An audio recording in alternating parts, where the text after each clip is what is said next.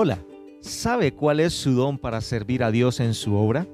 Dios ha dado dones o capacidades a los creyentes para que le sirvan. El de José fue excepcional.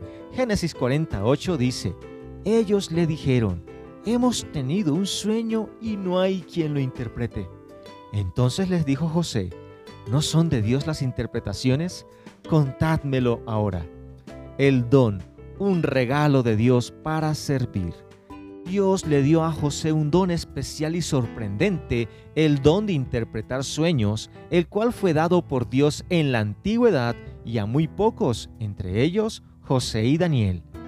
El don vino de Dios porque la interpretación que daba José a los sueños se cumplía, tal como fue la de los sueños del copero y el panadero del faraón, presos con él, reconociendo José que la interpretación era de Dios y aunque él no recibió en el momento la gratificación, así sirvió a Dios.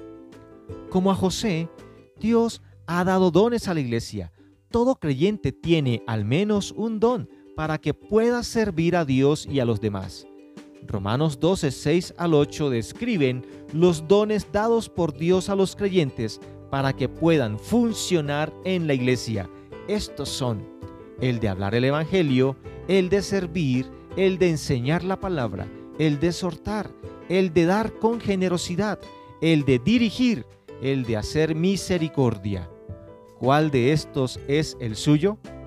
Pues el Señor le ha dado un don, capacitándolo así para servir, con la promesa de una recompensa para el que es fiel. Oremos. Señor y Dios, gracias te damos por capacitarnos para servir en tu obra por el don que has dado a cada uno de tus hijos. Queremos servirte. Amén. Te animo a leer Génesis 40 y que Dios te bendiga. Buen ánimo.